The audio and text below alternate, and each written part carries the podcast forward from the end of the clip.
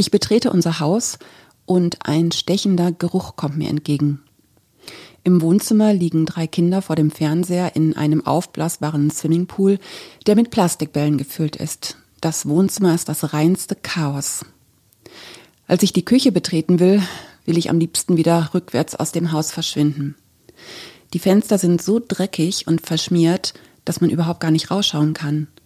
Und der Boden ist vor lauter Dreck verklebt und überall steht benutztes und dreckiges Geschirr. Die Frau schaut mich an und sagt, schauen Sie mal, Frau Malisik, die Blumen habe ich diese Woche gekauft, um damit die Fenster zu verschönern. Sieht das nicht toll aus? Ich schaue sie ungläubig und voller Entsetzen an. Ja, und diese Geschichte habe ich mir leider gar nicht ausgedacht, sondern sie ist wirklich passiert. Und ich habe keine Ahnung, wie es sich anfühlt, unter solchen Umständen zu leben. Ich kenne nur meine eigenen Umstände. Ich bin nur in meinen eigenen Schuhen gelaufen und nie in denen von anderen Menschen.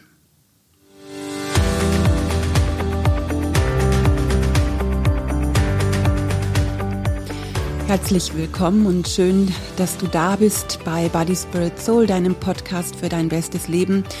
Ich bin Heike Malisik. Zusammen mit meiner Freundin Beate Nordstrand habe ich Liebe Leichter und Body Spirit Soul entwickelt. Wir sind Autorinnen, Freundinnen und diese Woche feiern wir gemeinsam das zehnjährige Jubiläum von Lebe Leichter.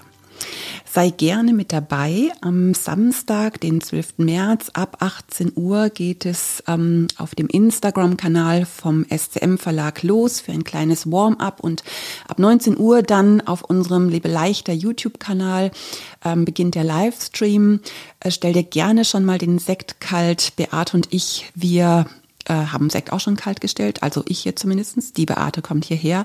Wir sind ziemlich aufgeregt, aber wir freuen uns auch darauf, zusammen mit dir anzustoßen auf dieses ähm, gemeinsame Jubiläum, was wir haben. Wir können es manchmal selber kaum glauben. Zehn Jahre gibt es schon.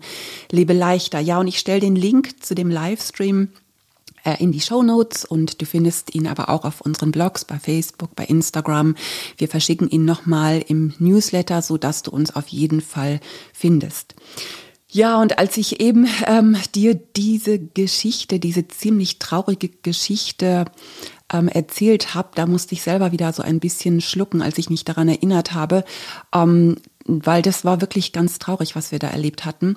Wir sind vor 17 Jahren von Wolfsburg nach Oberkirch gezogen und hatten unser Haus ähm, an ein befreundetes Ehepaar vermietet. Das war so ein altes Fachwerkhaus und wir haben das mit ganz viel Arbeit, ähm, Zeit, mit Liebe wirklich ähm, komplett restauriert und dekoriert und ähm, es war wirklich wie so eine kleine oder große Villa Kunterbund und ähm, ja, so ein, so ein Liebhaberstück.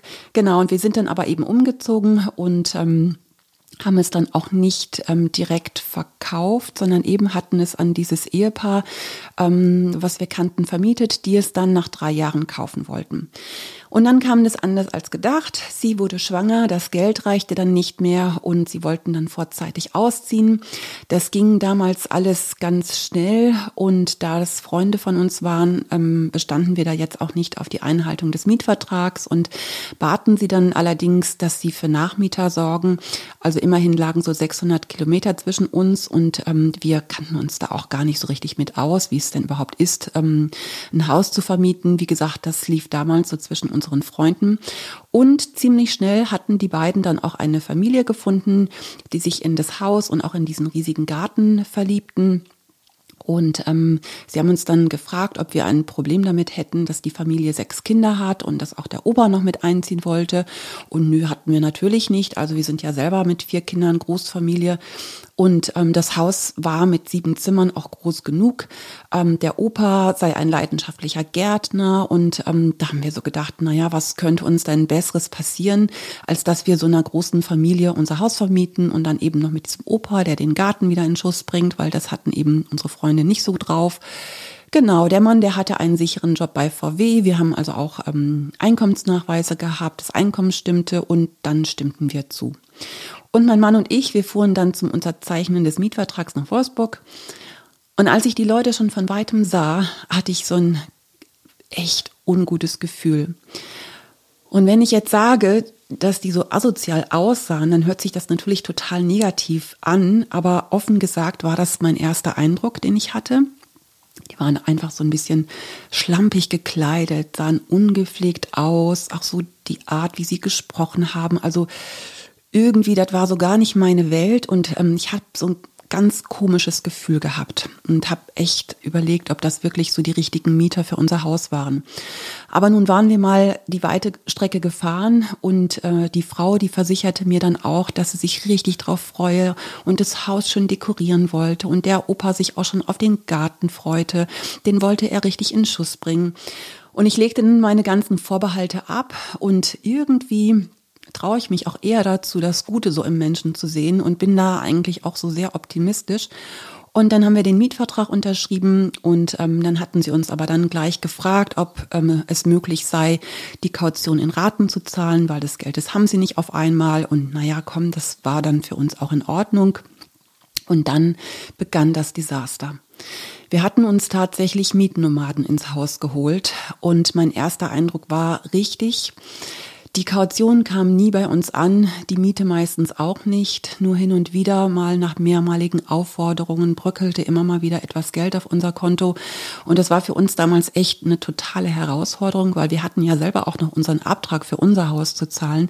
Also es war eine absolute Katastrophe. Und das ging so ungefähr anderthalb Jahre lang. Und ähm, wir haben dann tatsächlich nach diesen anderthalb Jahren ein, ähm, ein schreckliches Ende auch gehabt, sag ich mal, äh, mit diesen Mietern. Aber ähm, das weiß man ja vorher auch nicht, wie und wann das auch endet.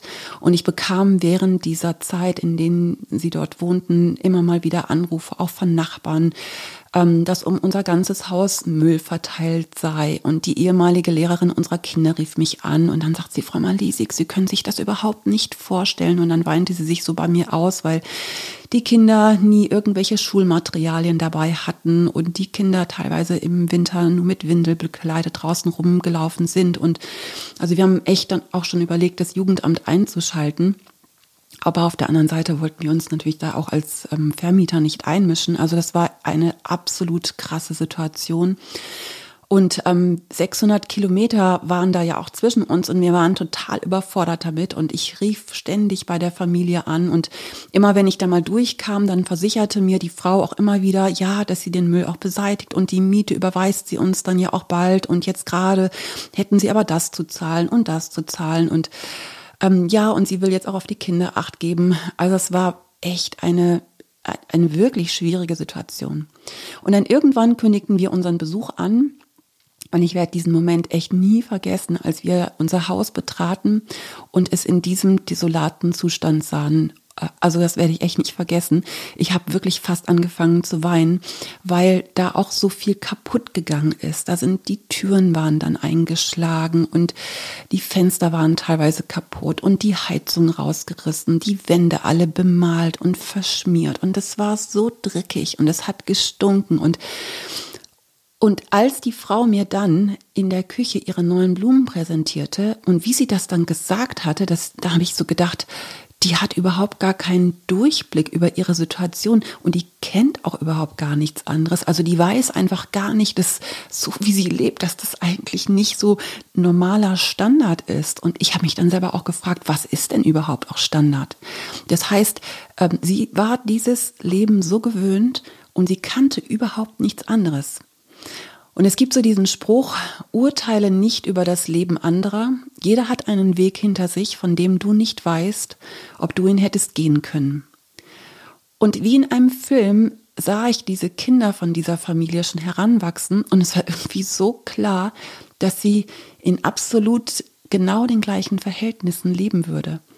Und das hat mich so traurig gemacht. Und ich erkannte, dass ich einfach von vielen Dingen einfach überhaupt gar keine Ahnung habe, dass ich ja natürlich nur in meinen eigenen Schuhen laufe, aber niemals in denen der anderen.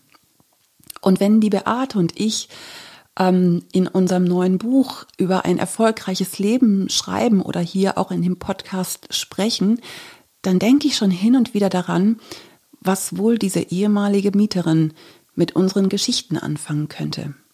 Ich glaube nicht, dass sie auch nur einen unserer Podcasts anhört oder unsere Bücher liest. Und ich glaube, dass wir von manchen Dingen echt überhaupt gar keine Ahnung haben, weil wir das nie erlebt haben.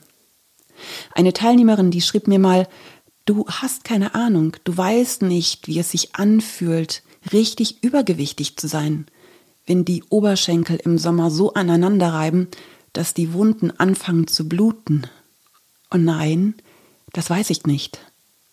Und ich weiß auch nicht, wie es sich anfühlt, wenn Frauen zu Hause von ihren Männern verprügelt werden. Ich weiß nicht, wie es sich anfühlt, wenn man, wenn man sexuell missbraucht wird. Ich weiß auch nicht, wie es sich anfühlt, wenn die eigenen Kinder drogenabhängig sind oder klauen oder betrügen. Ich weiß nicht, wie es sich anfühlt, wenn man als Frau betrogen wird, wenn der Mann einen verlässt, um einer jüngeren Frau wegen. Ich weiß es nicht, wie es sich anfühlt, aus absoluter Armut gar nicht mehr herauszukommen.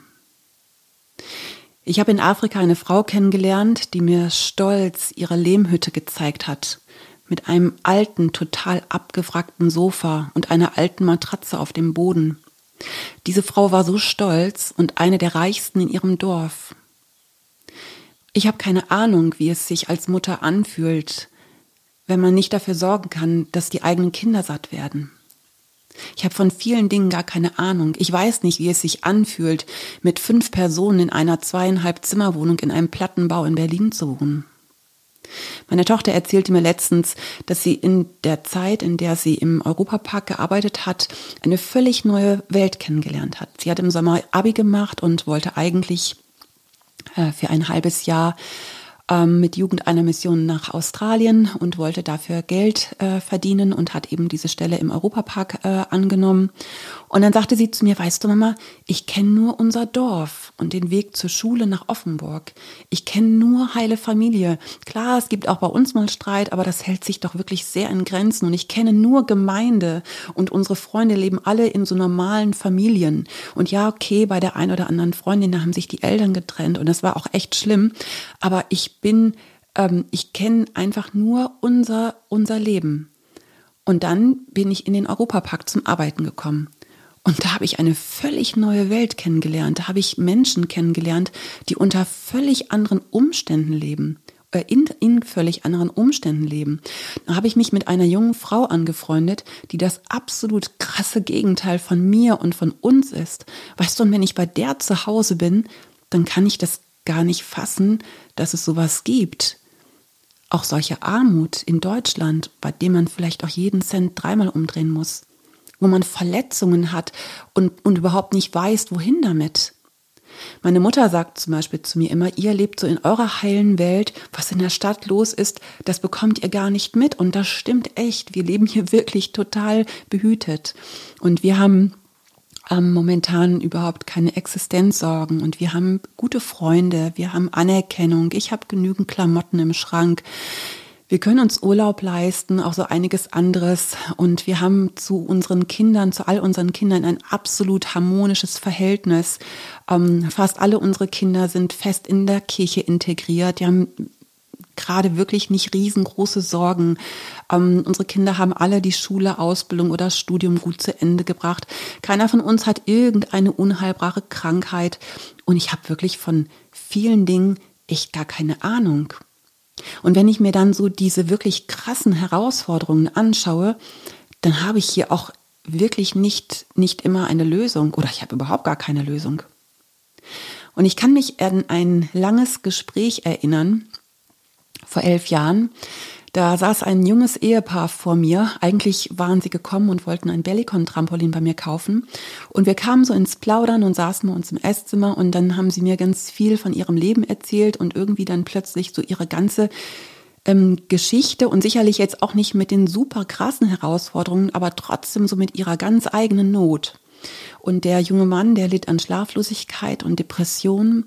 Und sie haben erzählt, dass die Familie total entzweit ist und letztendlich und unterm Strich auch schon durch ihre Schuld. Sie waren beide vorher in Partnerschaften und hatten sich dann kennengelernt, haben sich füreinander entschieden, haben beide ihre Partnerschaften verlassen und ähm, haben angefangen, ihr eigenes Leben zu leben. Und am Anfang hat sich das auch ganz gut angefühlt, aber sie haben einfach gemerkt, ähm, dass sie mit der eigenen Schuld nicht klar geworden, äh, klar gekommen sind. Und das war so ein bisschen die, ähm, das, was auch diese Depression ausgelöst hat. Und ich saß da und ich habe mir diese Geschichte angehört und ich höre mir öfters Geschichten an, gerade wenn ich so unterwegs bin, auch zu Frauenfrühstückstreffen oder zu anderen Veranstaltungen, dann kommen manchmal ähm, Frauen zu mir und dann erzählen sie mir ihre Geschichte und ich sitze da manchmal wirklich und bin ratlos und weiß selber keine Lösung und ich wusste auch da keine Lösung.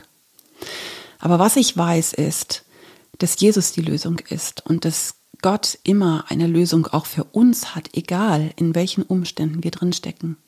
Und so lud ich dieses Ehepaar zum Gottesdienst ein, ähm, einen Tag später zu uns in die Kirche.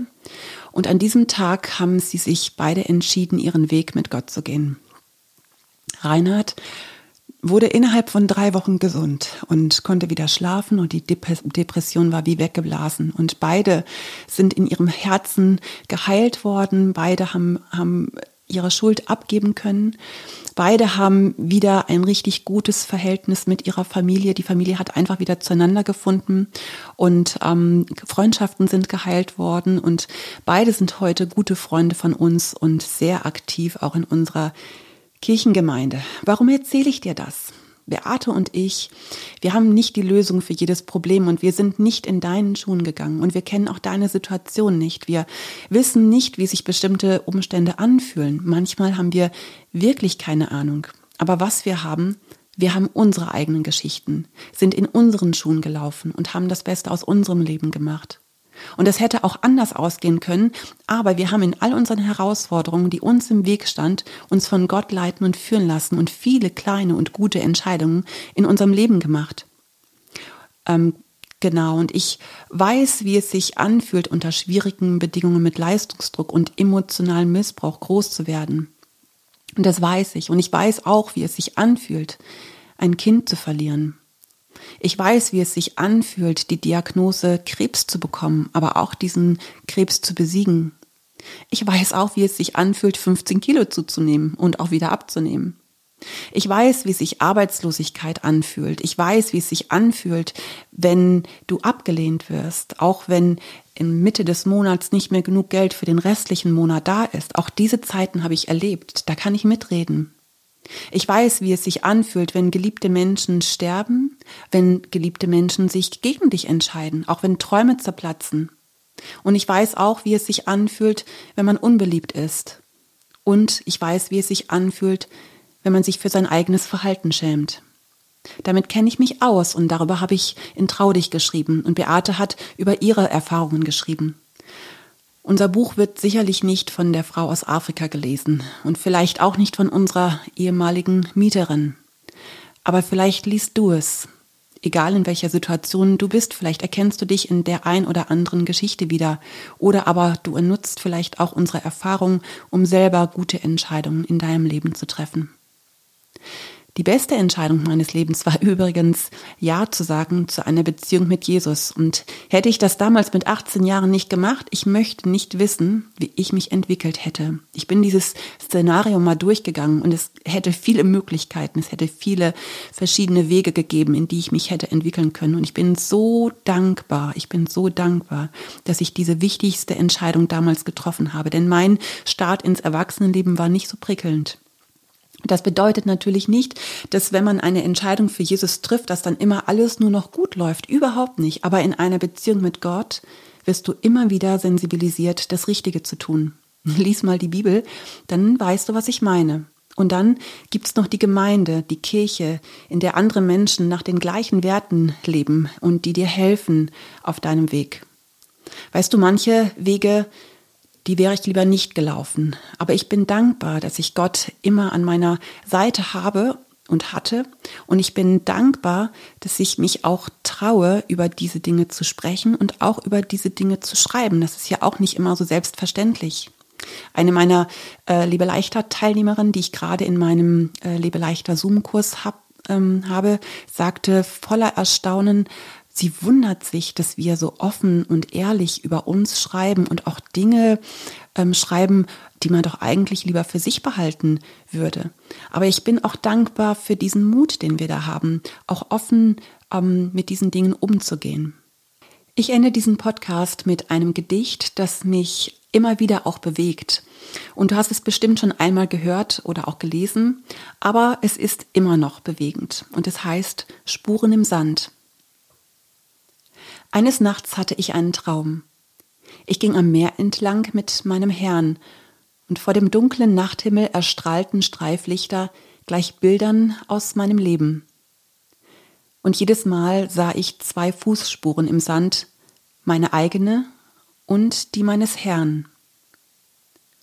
Als das letzte Bild an meinen Augen vorübergezogen war, blickte ich zurück ich erschrak, als ich entdeckte, dass an vielen Stellen meines Lebensweges nur eine Spur zu sehen war. Und das waren gerade die schwersten Zeiten meines Lebens. Besorgt fragte ich den Herrn, Herr, als ich anfing, dir nachzufolgen, da hast du mir versprochen, auf allen Wegen bei mir zu sein. Aber jetzt entdecke ich, dass ich in den schwersten Zeiten meines Lebens nur eine Spur im Sand zu sehen ist. Warum hast du mich alleine gelassen? Als ich dich am meisten brauchte. Da antwortete er, Mein liebes Kind, ich liebe dich und werde dich nie alleine lassen, erst recht nicht in Nöten und Schwierigkeiten. Dort, wo du nur eine Spur gesehen hast, da habe ich dich getragen. Dieses Gedicht ist von Margaret Fishback Powers von 1964 und ja, vielleicht hat es dich auch angesprochen und vielleicht magst du ein Gebet mit mir sprechen.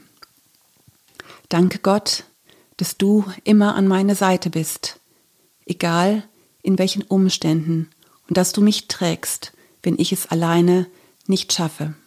Amen. Eine Freundin schlug mir letztens vor, einen Podcast darüber zu machen, wie man denn überhaupt zum Glauben findet, wie man diese Beziehung mit Jesus eingeht. Vielleicht mache ich das noch, aber falls du das jetzt schon wissen möchtest, ähm, ganz ausführlich erklären wir das in unserem Body Spirit Soul Buch und auch in unserem Praxisbuch und auch in unseren Kursen. Du weißt ja, du kannst das Buch oder auch das Buchpaket gerne bei uns bestellen.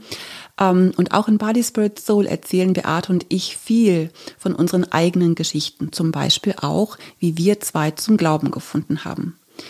Ja, und jetzt wünsche ich dir eine gute Woche. Ich mache weiter mit den Vorbereitungen für unser zehnjähriges Jubiläum.